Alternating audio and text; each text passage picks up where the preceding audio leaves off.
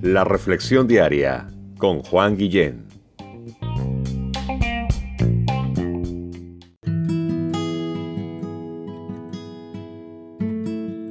Hola, ¿alguna vez te han pedido que ores? ¿Te han pedido que hagas una oración? ¿Y supiste qué hacer? ¿Qué decir? ¿Qué no decir? ¿Cómo decirlo? ¿Por qué decirlo? ¿A quién orar?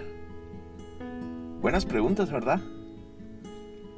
Dice eh, una definición de oración que es ponerse mental y anímicamente ante la presencia de Dios o de una divinidad para darle gracias o pedir algún favor o simplemente estar en actitud contemplativa. Otra definición es pronunciar un discurso.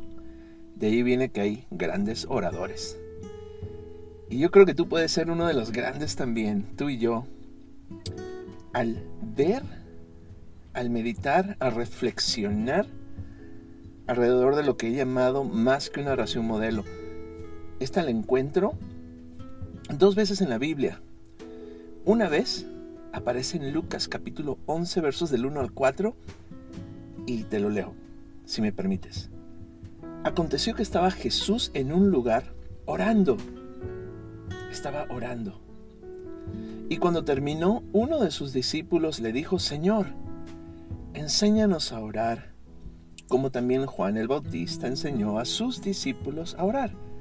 Y Jesús les dijo, cuando oréis, decid, Padre nuestro que estás en los cielos, santificado sea tu nombre, venga tu reino, hágase tu voluntad como en el cielo, así también en la tierra el pan nuestro de cada día, dánoslo hoy, y perdónanos nuestros pecados, porque también nosotros perdonamos a todos los que nos deben, y no nos metas en tentación, mas líbranos del mal. Amén. La oración del Padre nuestro, ¿qué tal? Esa fue la respuesta de Jesús ante la petición honesta de sus discípulos, de sus alumnos, de sus seguidores.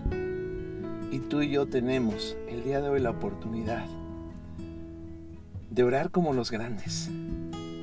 Me encanta que Jesús no sacó un libro de 50 mil páginas para decirnos de esta forma se ora, pero usó muy pocas palabras para decirnos qué, cómo, cuándo, dónde, a quién orar.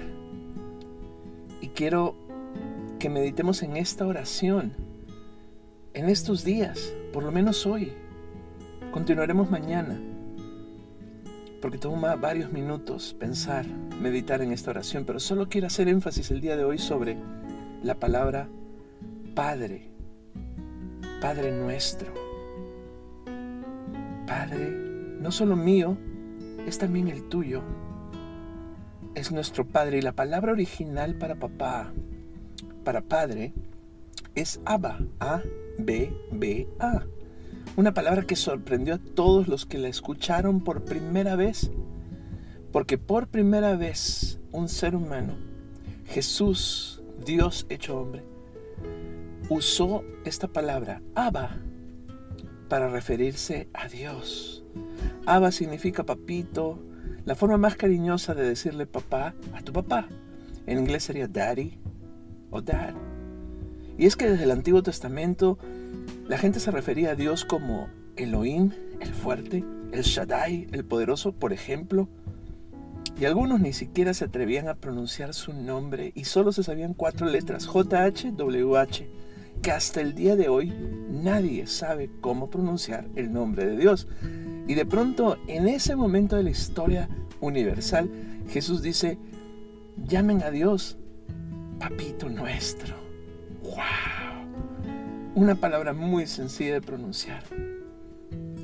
Y, bueno, eh, ¿será que cambió Dios? No, cambiamos nosotros como los seres humanos dirigiéndonos a Dios gracias a Jesús, porque en Jesucristo y solo en Cristo tenemos toda libertad de llamar al fuerte y al poderoso nuestro Padre. Y si no te sientes con derecho de llamar a Dios tu Padre, la buena noticia es que estamos precisamente una oración de distancia. Acompáñame a hacer esta oración. ¿Te parece? Dile así a Dios, Padre nuestro, que estás en todo lugar. Te doy las gracias porque a través de Jesús puedo llegar a ti y decirte, llamarte de esta forma, papá.